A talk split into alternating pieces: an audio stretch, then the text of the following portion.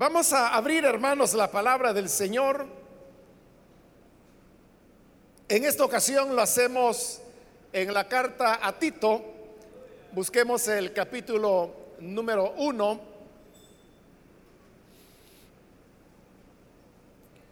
Recientemente hemos iniciado el estudio de esta carta a Tito y hoy vamos a leer los versículos que corresponden en la continuación de este estudio.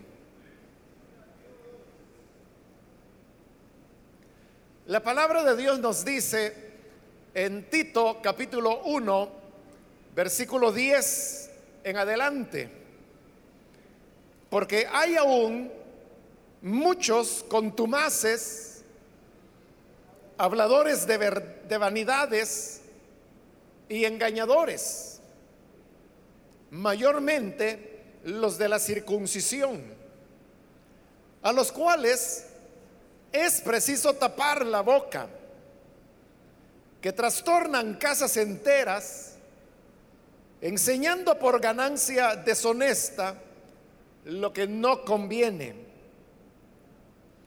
Uno de ellos, su propio profeta, dijo, los cretenses, siempre mentirosos, malas bestias, glotones, ociosos, este testimonio es verdadero.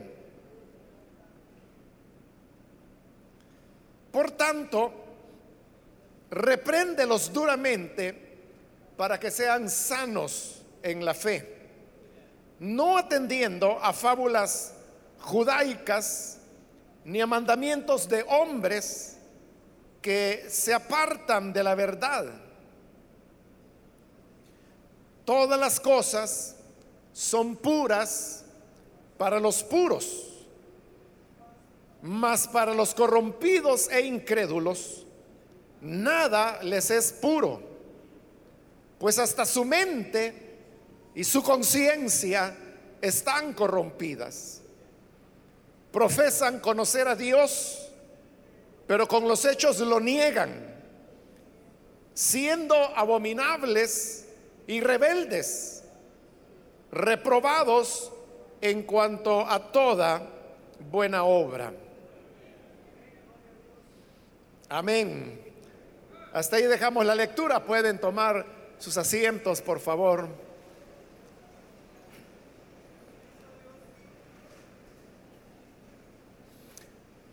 Hermanos, en la última oportunidad cubrimos la parte donde esta carta a Tito presentaba las cualidades que deberían reunir los ancianos, a los cuales también se les da el nombre de obispos en este capítulo. Y veíamos que al final de la lista de esas cualidades que deberían tener los que iban a, liderar y a conducir las iglesias, se encontraba el de la capacidad para retener la palabra de Dios, pero luego también para poderla enseñar de una manera eficiente a la congregación. Decíamos en la última ocasión que una persona puede conocer la sana doctrina, retenerla, pero no necesariamente es una persona que la va a enseñar bien. Son cosas diferentes. Una persona puede entender las cosas, pero tener dificultades para darlas a entender. A veces, para poder dar a entender bien las cosas, primero uno debe haberlas entendido bien. Pero repito, lo primero no implica lo segundo. Por eso es que la recomendación que encontramos en esta carta a Tito era que los ancianos deberían ser personas que tenían las dos cualidades al mismo tiempo. No solamente que ellos entendieran la sana doctrina, sino que también tuvieran la capacidad y la habilidad de poderla enseñar a las personas. Eso es lo que encontramos en el versículo 9 que vimos en la última ocasión y que dice, retenedor de la palabra fiel, tal como ha sido enseñada, para que también pueda exhortar con sana enseñanza y convencer a los que contradicen. Entonces, note, primero habla que la persona tiene que asimilar bien la enseñanza cristiana cuando dice retenedor de la palabra fiel tal como ha sido enseñada. Eso habla de la primera cualidad. Es decir, cuando la persona puede entender y asimilar lo que la iglesia enseña. Pero luego continúa el versículo para que pueda exhortar con sana enseñanza. Eso ya tiene que ver con el hecho de compartir con los demás. Por eso es que está hablando de enseñanza. El anciano, aquellos que van a estar al frente de las iglesias, deben reunir las dos cualidades. Entenderla, la sana doctrina, pero luego también tener la capacidad de enseñarla de tal forma de hacer entender esa palabra a las demás personas. Pero ese versículo 9 añade un tercer elemento y dice que es que tiene que convencer a los que contradicen. Esto significa que la doctrina cristiana siempre será contradicha. Siempre habrán personas que van a contradecir lo que ahí la carta llama la sana enseñanza.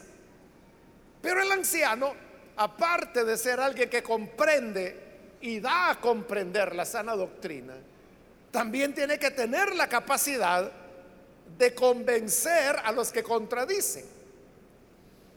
Esa, hermanos, no es una tarea fácil porque hay diferentes tipos de contradictores.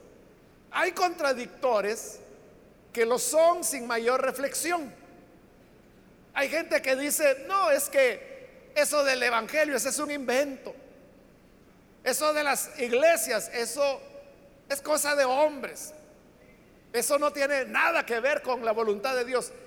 Estas personas realmente no tienen una verdadera reflexión de por qué están diciendo lo que dicen. Lo dicen quizás porque lo han oído, que otros lo mencionan, lo dicen porque les gusta hablar.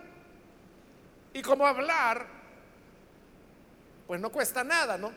Entonces la gente puede decir cualquier cosa y no se ponen ni siquiera a reflexionar si lo que están diciendo lo están diciendo porque de verdad es el resultado de un proceso de reflexión en la cual la persona valoró los argumentos, los pros y los contras, llegó a una conclusión. Y habiendo llegado a una conclusión en base a la razón, entonces adopta una posición. No es así. Bueno, ese es un tipo de contradictor. Pero hay otros contradictores que son contradictores más consistentes. Es decir, aquellas personas que creen tener razones de por qué contradicen la enseñanza cristiana. Y obviamente a estas personas es a las que se refiere el pasaje cuando dice que el anciano o los pastores de las iglesias deben ser capaz de convencer a los que contradicen. Entonces, como estas personas tienen argumentos, el anciano u obispo debe de tal manera tener manejo de la doctrina que es capaz de poder responder a esos argumentos y convencer a los que contradicen. Ahora, uno podría preguntar, ¿por qué razón se colocan expectativas tan altas acerca de los ancianos.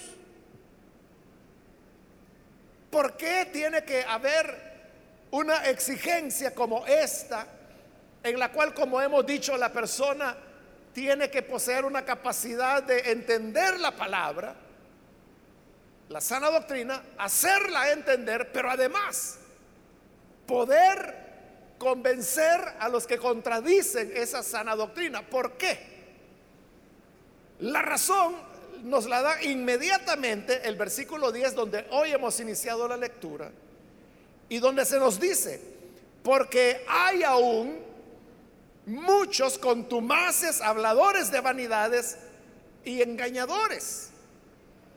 Es decir, la iglesia enfrenta todavía, como dice ahí, aún hoy, a contumaces, habladores de vanidades y engañadores.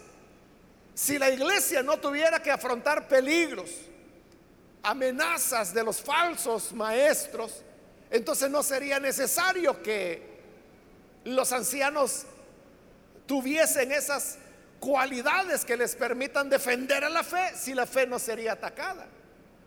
Pero el problema es que sí es atacada. ¿Y quiénes la atacan? En primer lugar, dice el versículo 10, que hay muchos contumaces. Esa palabra de contumaz tiene que ver con, con rebelión.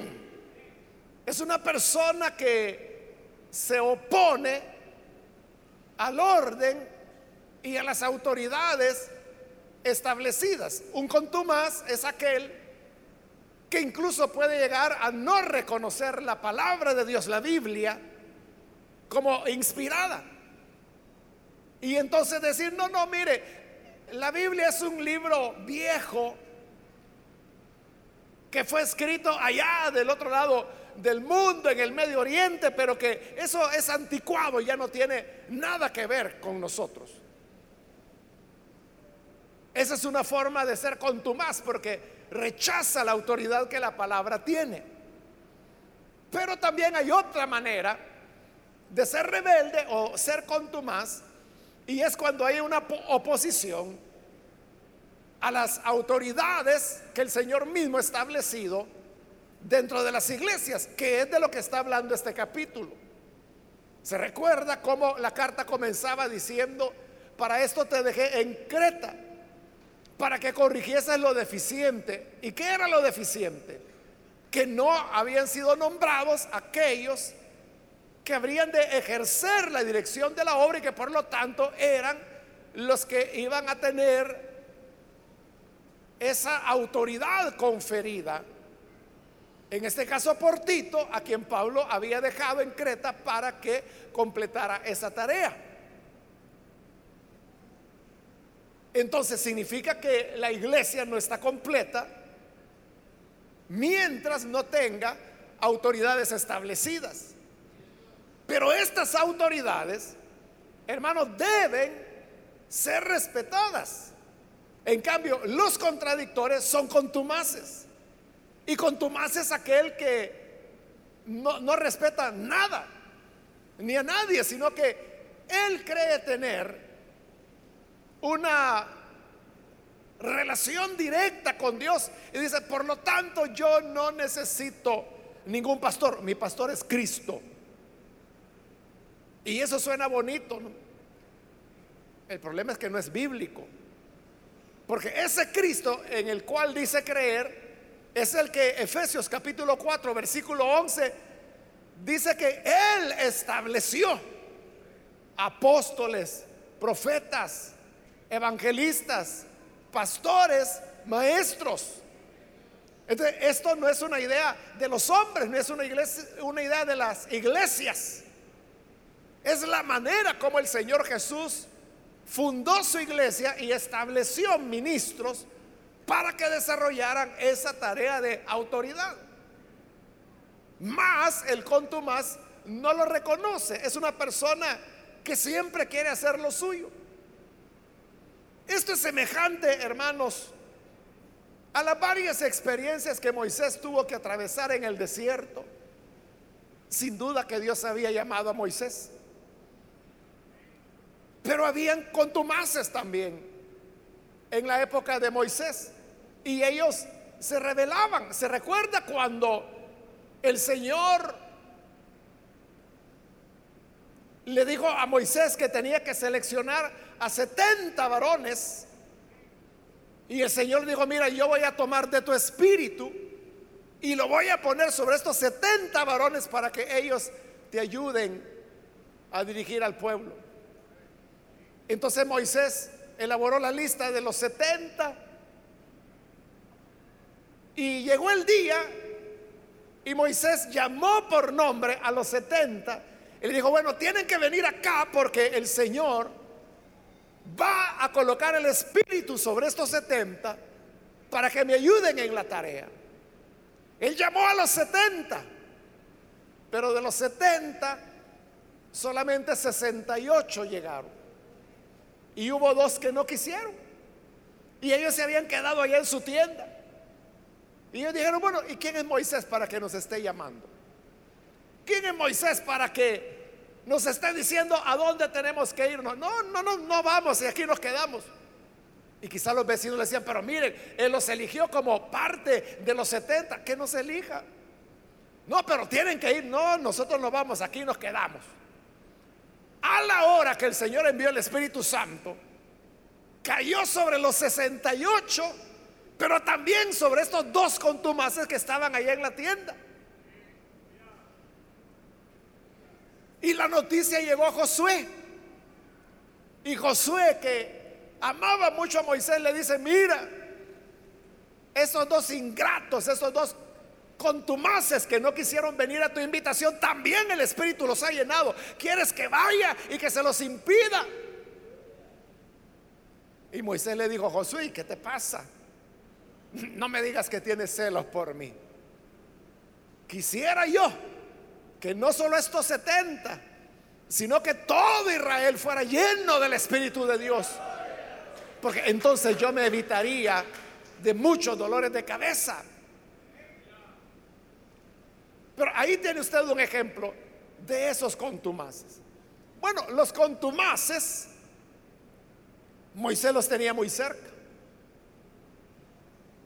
sus hermanos, Aarón y Miriam. En una ocasión se les metió que como ellos eran los hermanos mayores de Moisés, que Dios también hablaba a través de ellos. Entonces dijeron, ya no vamos a hacer caso de lo que Moisés diga, porque Moisés tiene autoridad, porque Dios le habla a él, pero también nos habla a nosotros. Así que no le vamos a hacer caso. Y su misma hermana, su mismo hermano, se rebelaron. Entonces Dios se enojó. Y entonces el Señor dijo, ajá, ¿no? Con que yo también les hablo a ustedes, pues ya van a ver cómo les hablo. Y le mandó una lepra a Miriam, que ella quedó totalmente leprosa. Y Dios dijo, mira, a Aarón no lo toco porque es el sumo sacerdote. No porque también lo dejara leproso, pero ya lo voy a asustar. Y claro que se asustó Aarón cuando vio a su hermana llena de lepra. Pero entonces Moisés oró y le dijo, Señor, ten misericordia. Ni siquiera mis hermanos vas a dejar tranquilos. Y es como que si Dios le dijera, pero Moisés, siendo tus hermanos, ni ellos te respetan. Dile a María que salga del campamento por siete días, que era el tiempo que la ley establecía para purificarse. Y después volverá a entrar. El Señor le quitó la lepra, pero quedó claro que era Moisés el hombre por el cual Dios hablaba. Bueno, pero esas no fueron las únicas dos veces. Hubo otros contumaces, como Coré, y otros que no conocemos sus nombres, pero que sabemos que se rebelaron cuando estaban cansados del maná y que querían carne. Cuando se quejaban porque no había agua. Cuando decían, apedremos a Moisés y vayámonos de regreso. Como en la época de Moisés, hoy en día también hay contumaces y eso es de lo que está hablando esta carta cuando dice, aún hoy hay contumaces. Y luego dice, habladores de vanidades.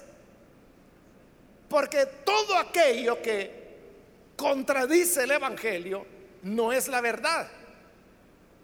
Porque nosotros sabemos que el Evangelio, la palabra de Dios, es la verdad. Entonces, obviamente, todo aquello que contradice al Evangelio no es la verdad. Y si no es la verdad, ahí es donde casan las palabras cuando dice que son habladores de vanidades. Porque digan lo que digan será una vanidad.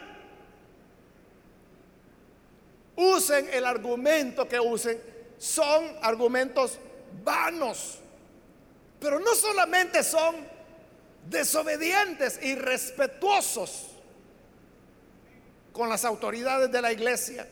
Y no solo son habladores de vanidades, sino que luego dice engañadores.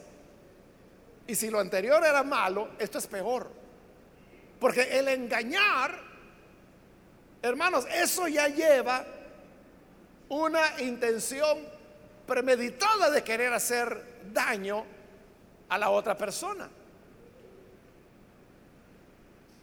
Si yo quiero engañar a alguien, pues lo que voy a hacer es mentirle. Pero al mentirle, ya hay en mi corazón una intención de engañarlo.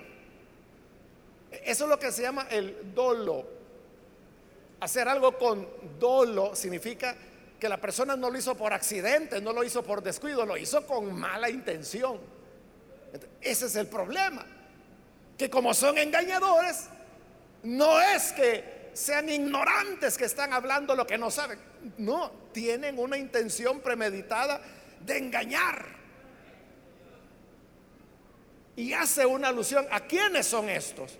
En la parte final del 10, donde dice, mayormente los de la circuncisión. Cuando habla de los de la circuncisión, se está refiriendo, hermanos, a lo que allá en Gálatas Pablo llamaba los judaizantes. Estos eran creyentes que pertenecían a la iglesia de Jerusalén, que creían en Jesús, pero que seguían guardando la ley de Moisés. Y que enseñaban, entre otras cosas, que los gentiles que creían el Evangelio también debían circuncidarse. Por eso es que acá la carta los está llamando los de la circuncisión, porque ese era el tema de ellos. Como Pablo lo dice en su carta a los Gálatas que ellos enseñaban, si no se, circuncidan, no podrán ser salvos. ese era el tema de ellos, que la circuncisión aquí, que la circuncisión allá, que debes circuncidarte, que si no te circuncidas no hay salvación. por eso es que aquí se le llama los de la circuncisión. Ahora, ve el versículo 11, a los cuales es preciso tapar la boca. Pero ¿cómo se le tapa la boca a alguien que anda enseñando vanidades, que anda engañando y que es contumaz. No se le va a tapar la boca por vías violentas, porque no ese es el camino del Señor. Y todo aquello que se quiere defender sobre la base de la fuerza y de la agresividad es porque no es la verdad. La verdad no necesita acudir a la fuerza. La verdad tiene poder y puede por sí sola. Entonces, ¿cómo se les calla la boca? Porque dice que es preciso taparles la boca. ¿Cómo se les tapa? Se les tapa la boca, como se dijo en el versículo 10, que los ancianos sean capaces de convencer a los que contradicen. Precisamente porque había esa clase de personas que atacaban a la iglesia, es que se necesitaba que los ancianos tuvieran la capacidad de taparles la boca. ¿Y cómo se les tapaba la boca? Por medio de argumentaciones. No era necesario pelear, No era necesario llegar ni siquiera a palabras fuertes ni a insultos. Es simplemente con razones, con argumentos. Pero eso usted sabe que no cualquier persona lo puede hacer. Para que una persona le pueda tapar la boca a un contradictor, en primer lugar, esa persona tiene que conocer la sana doctrina bien. Porque nadie puede defender lo que no conoce. En segundo lugar, tiene que tener una capacidad para enseñar a los demás. Porque más importante que enseñar a la gente los errores y decirles, hermanos, tengan cuidado, porque ahí andan enseñando esto, esto y esto, en lugar de decirle a la gente el error que otros enseñan, hay que enseñarles la verdad que la palabra de Dios presenta. Porque cuando se conoce la verdad, ese es el mejor antídoto que las personas pueden tener. Entonces, la iglesia, en cierta manera, es inmunizada cuando se le da formación, cuando se le da enseñanza. Por eso, hermanos, es tan importante que la palabra de Dios todo el tiempo esté siendo enseñada, esté siendo entregada, que la gente la esté recibiendo, que la gente conozca cuáles son las cosas en las cuales cree. Hoy en día, hermanos, están de moda las iglesias que no tienen un cuerpo de doctrina definido. Y no lo definen a propósito. Porque lo que quieren es que vengan personas de todos lados. Y no importa si creen, si no creen. La cuestión es que vengan. Pero obviamente, así como vinieron, se pueden ir. Y así como vinieron atraídos por una novedad, fácilmente se pueden ir detrás de cualquiera que les presente otra novedad. la iglesia es formada y es protegida cuando se le enseña la verdad. De ahí, hermanos, que sea tan importante que nosotros podamos darle a la palabra de Dios la preeminencia que realmente tiene. Y eso nos debe llevar a la pregunta que cuando venimos a la iglesia, ¿a qué venimos? ¿Usted a qué viene cuando viene la iglesia?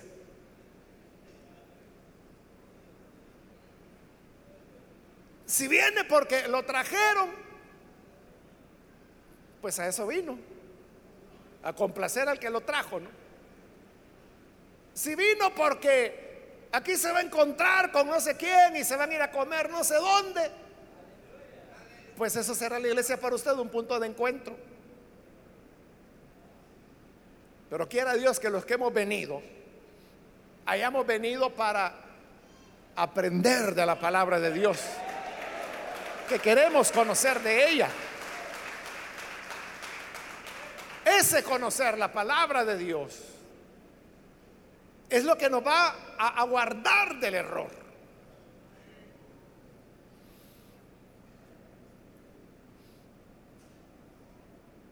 Después de haber dicho en el versículo 11 que es preciso taparles la boca, dice que trastornan casas enteras.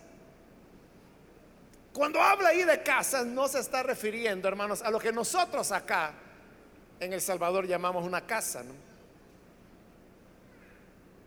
Porque si yo digo, fíjese que trastornaron una casa, usted lo que me va a entender es de que fueron a provocar problemas en una familia. Pero de eso no, es de lo que está hablando la carta. Cuando dice que trastornan casas enteras, ¿a qué se refiere? Cuando utiliza la palabra casa. ¿A dónde estaban las iglesias del Nuevo Testamento? Usted lo sabe, ¿verdad? Estaba en las casas. Entonces cuando aquí dice que trastornaban casas enteras, no se refería a una familia. sino que se refería a la iglesia que se reunía en esa casa. Y cuando dice que trastornaban casas enteras, significa que trastornaban a comunidades completas de creyentes. Todos terminaban oyendo las vanidades y los engaños que estas personas presentaban.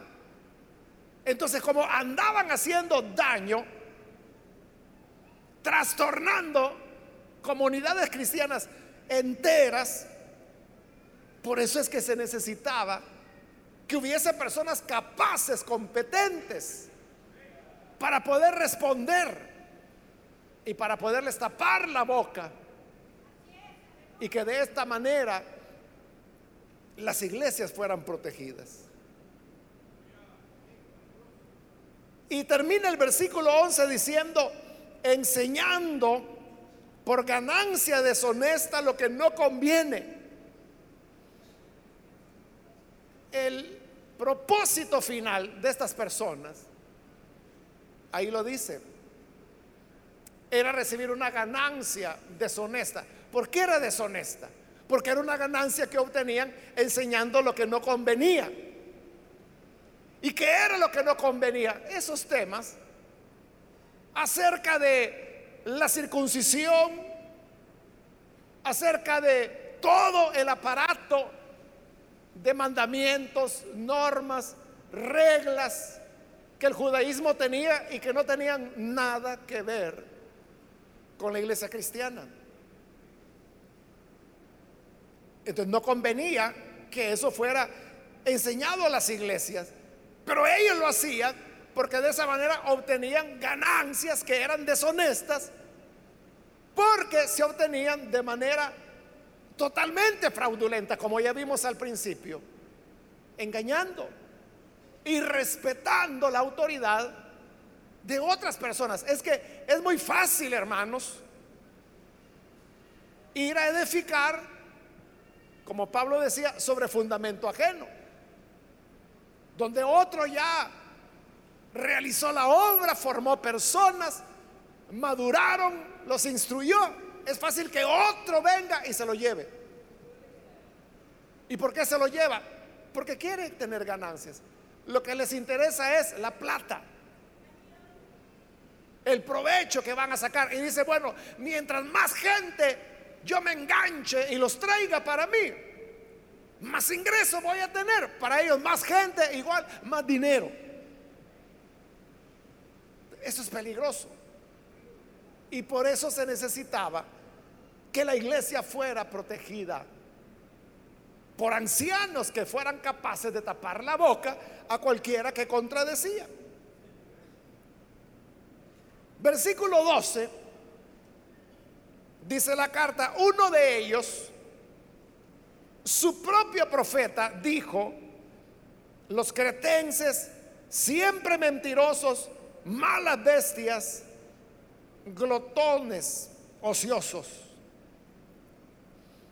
Ahí en esta carta se está citando un verso de un poeta que precisamente era un cretense. Es decir, que ahí cuando dice uno de ellos, está hablando de ellos, de los cretenses. Por eso dice su propio profeta. Porque era un profeta cretense, pero hay que tener cuidado ahí con la palabra profeta porque no necesariamente significaba que era un profeta de Dios, de hecho no lo era. Era un pagano.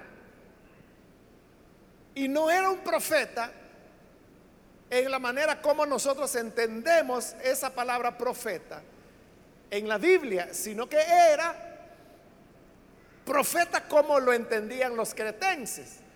Para los cretenses, Epiménides, que así se llamaba el poeta que escribió eso, ese verso que hoy está siendo citado ahí, él era eh, un maestro cretense que había vivido más o menos unos 600 años antes de esto. Es decir, que él era, Epiménides fue un hombre importante dentro de la cultura griega y por supuesto en Creta, porque Epiménides era cretense. Los historiadores dicen que Epiménides pertenecía al grupo de lo que en esa época se llamaba los siete sabios. Es decir, que eran siete hombres que destacaban por su sabiduría y uno de ellos era Epiménides. Entonces, él era poeta y como poeta, entre otras cosas, ¿no? porque no solo era poeta, pero como poeta es que él escribió estas palabras que hoy están siendo citadas ahí. Los cretenses, siempre mentirosos, malas bestias, glotones, ociosos. Es decir, Epiménides estaba hablando de su propia gente. Él era cretense, pero estaba hablando de los mismos cretenses. Por eso es que dice la carta, su propio profeta lo dijo. Y lo que dijo fueron palabras muy fuertes para describir a sus compatriotas. En primer lugar los llamó siempre mentirosos. Porque en Creta el tema de la mentira era una cuestión que había llegado a convertirse en cultural. En todas las sociedades, hermanos, y todos los elementos culturales que cada pueblo tiene, algún origen histórico tuvo esa costumbre, esa tradición. De alguna forma, que obviamente habría que investigarlo, no sé si se sabrá o no se sabrá, pero de alguna forma los cretenses habían comenzado a utilizar la mentira. Pero ellos mentían y mentían y mentían y mentían de manera innecesaria hasta que llegó un momento en que la mentira se convirtió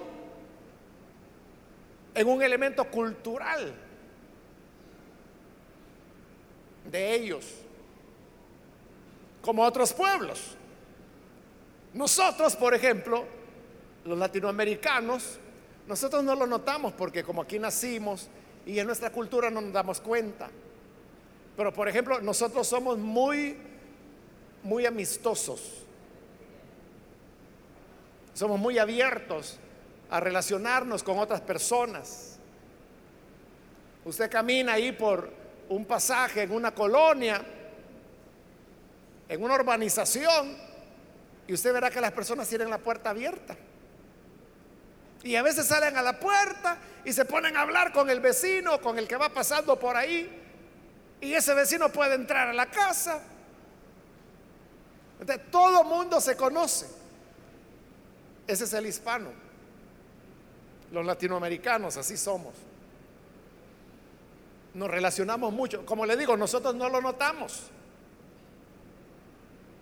Porque es, nuestra cultura, para nosotros es normal. Pero hay otras culturas que no son así. No son así.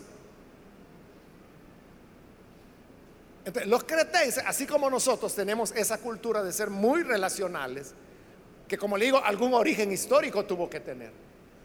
¿De dónde viene? Pues habría que investigar. Ahí es donde los historiadores tienen que hacer su trabajo. ¿De dónde se originó el que seamos así tan abiertos a relacionarnos con otras personas? Así como nosotros tenemos esa cualidad, los cretenses tenían, no voy a decir cualidad porque mentir no es una cualidad, ¿verdad? Sino que el defecto de mentir. Para ellos era una cuestión cultural que mentir, mentir y mentir.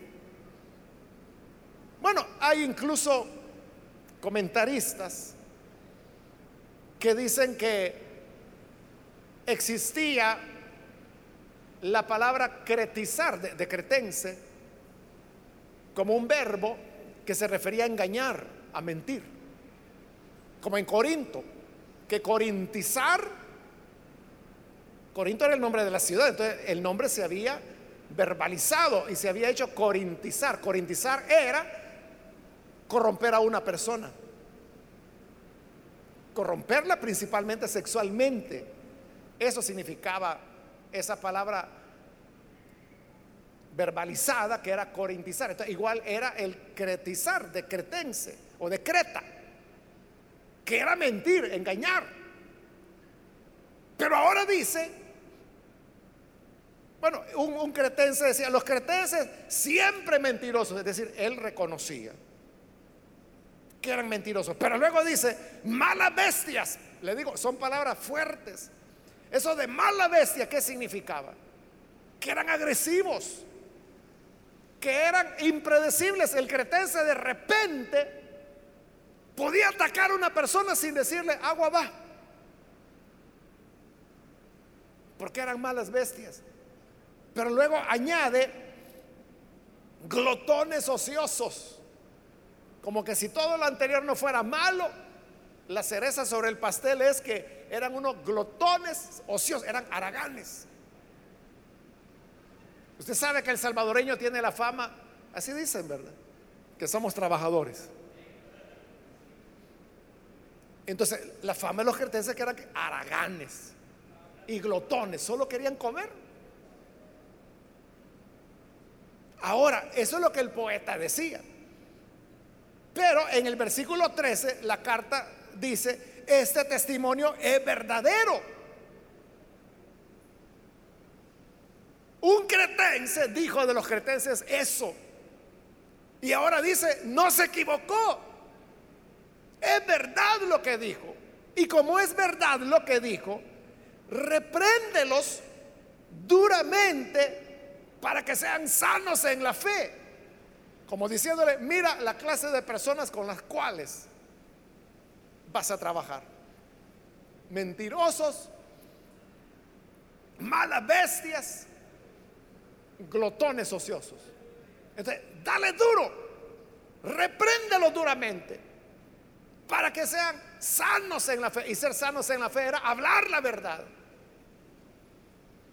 Ser sano en la fe significaba tener dominio propio significaba, hermanos,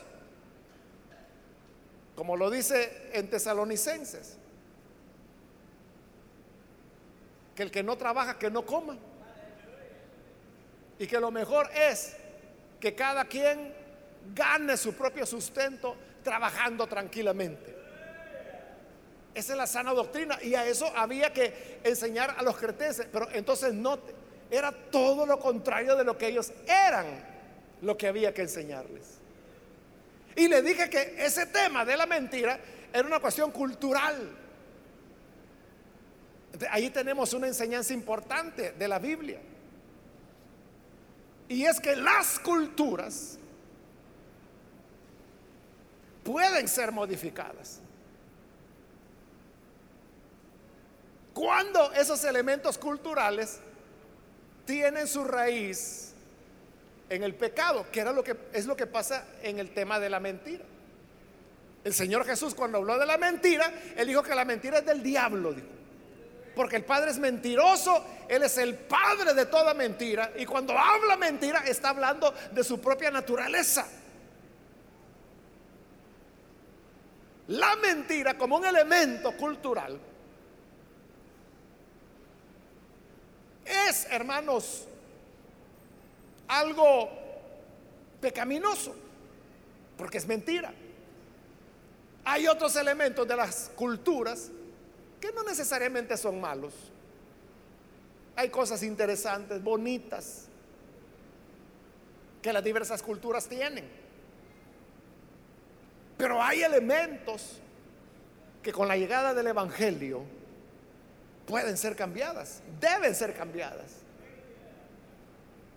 Imagínense allá en la India, hay una tradición cultural, y es que cuando el hombre muere, matan a la viuda y le dan fuego. Sí, así es. Todavía existe eso. Eh, desde el punto de vista legal eso es prohibido en la India, pero todavía lo hacen, aunque es ilegal ahora.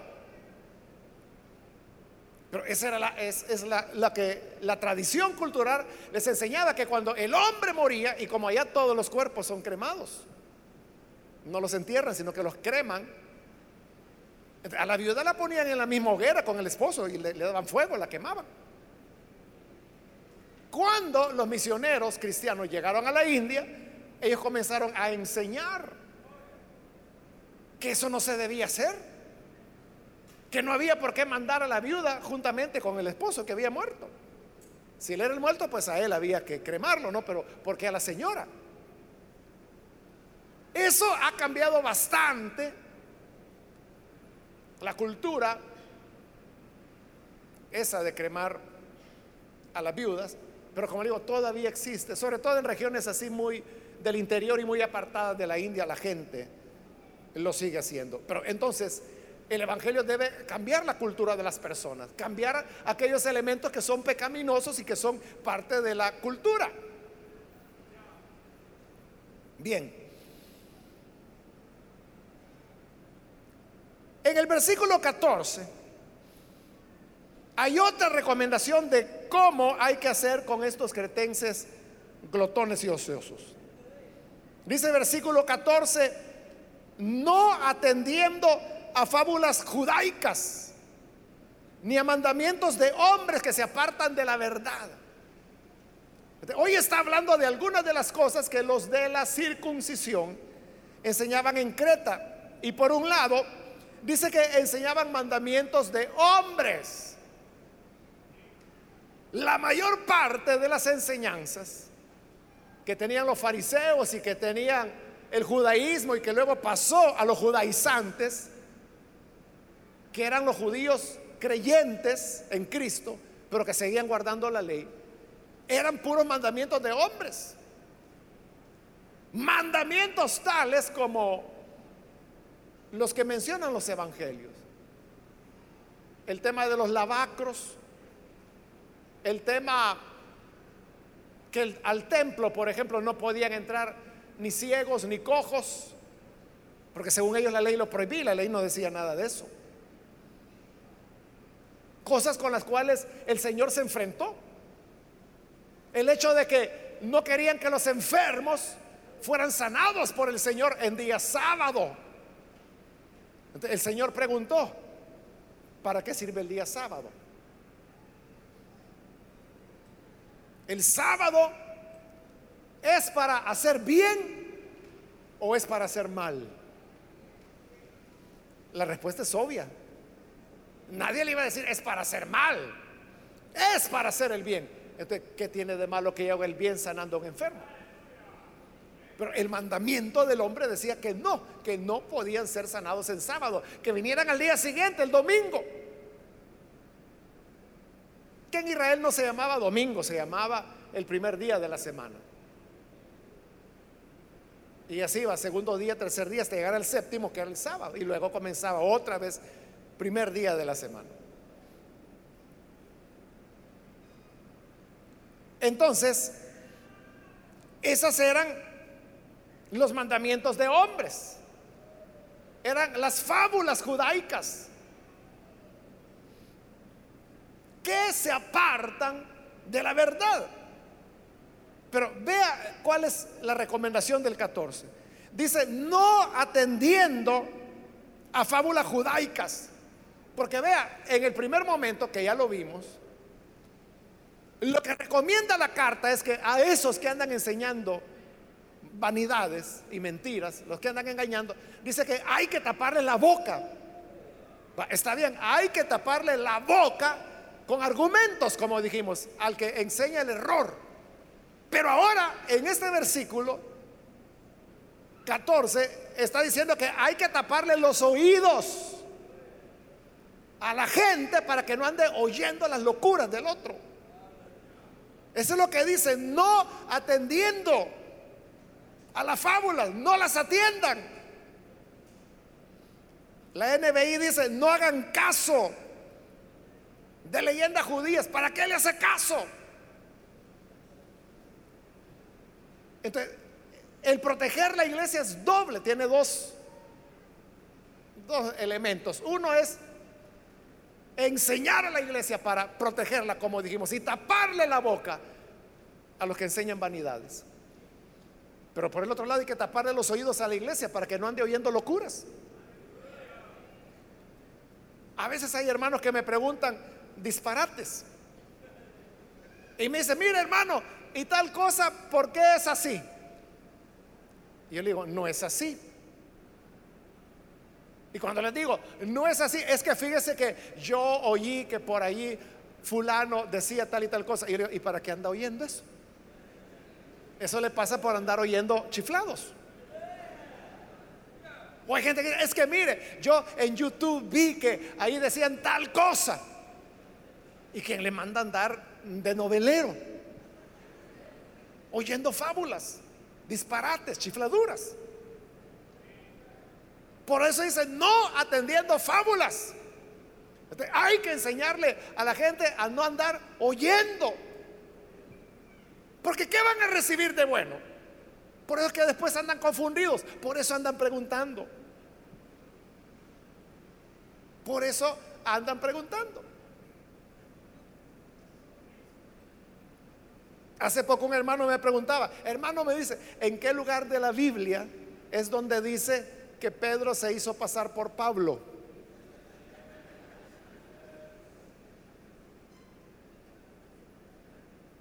Y yo le dije, ¿en ningún lugar? No lo dice la Biblia.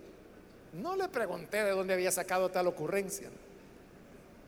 Pero de seguro quizás lo oyó algún chiflado por ahí.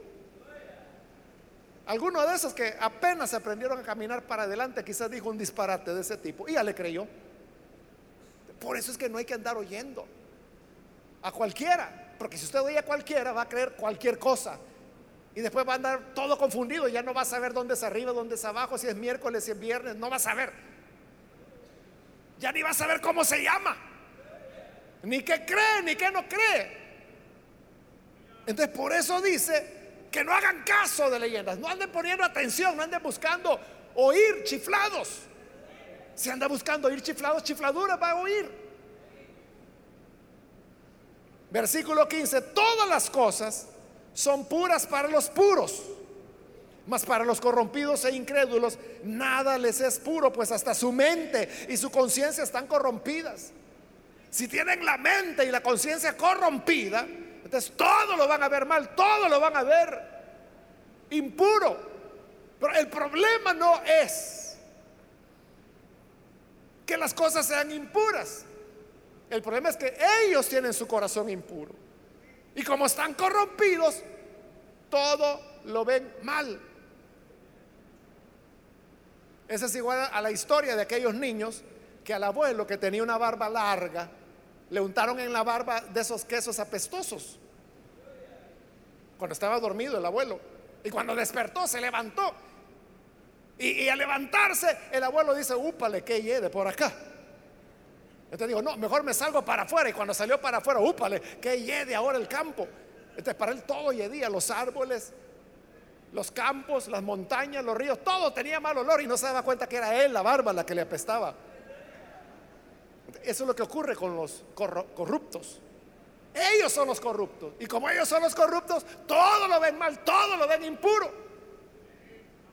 Pero dice, todas las cosas son puras para los puros.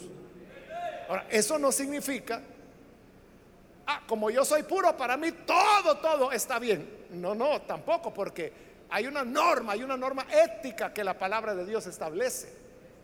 Pero lo que quiere decir es referido a los judaizantes, que es de ellos que está hablando.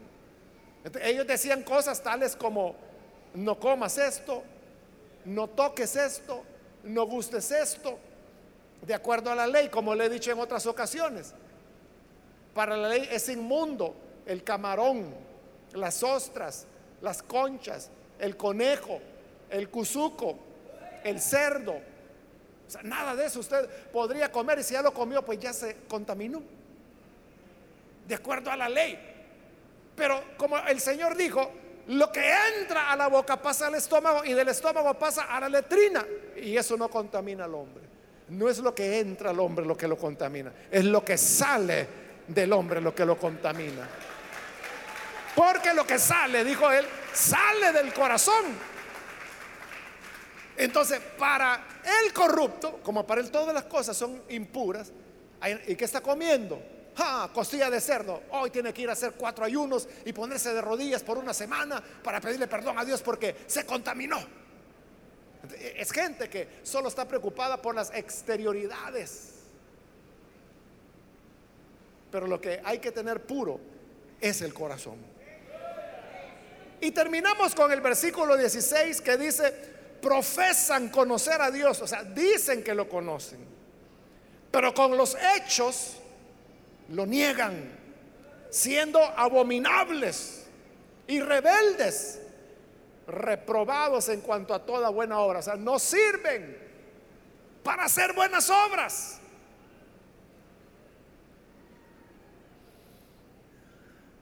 Profesan que conocen a Dios, fingen que conocen a Dios, pero sus hechos lo niegan. Es decir, hay una doble personalidad.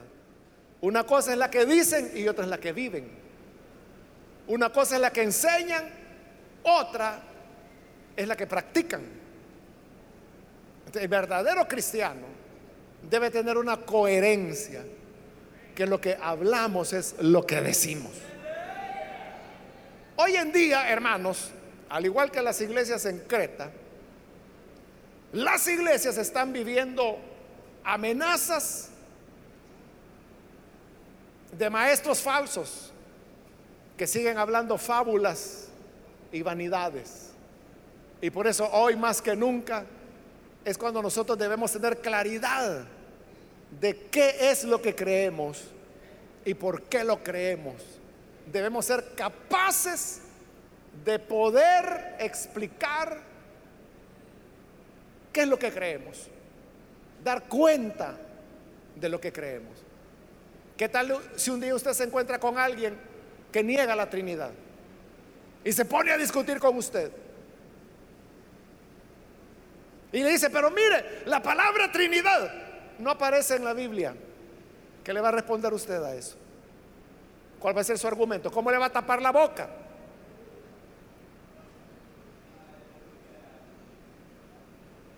Le dice, mire, es que no hay Trinidad. La Biblia dice que Oye Israel, el Señor tu Dios, uno es, así que solo es uno, no son tres. ¿Qué le va a responder ese argumento usted? A eso me refiero, que debemos ser retenedores de la sana doctrina, tal como la hemos escuchado, para que usted sepa cómo responder ante cualquiera sean las situaciones que tengamos que enfrentar. Amén, hermanos. Bueno, vamos a cerrar nuestros ojos y vamos a inclinar nuestro rostro. Señor, gracias te damos por cada persona que está acá al frente, como también aquellos que a través de televisión, radio, internet, hoy se están uniendo para recibirte, Señor, como Salvador, como Redentor. Hoy que vivimos tiempos de confusión y de mucha oferta religiosa, tu Señor, eres hacedor de maravillas y sabrás guardar a tu iglesia levantando dirigentes capacitados, retenedores de la buena palabra. Y además de eso,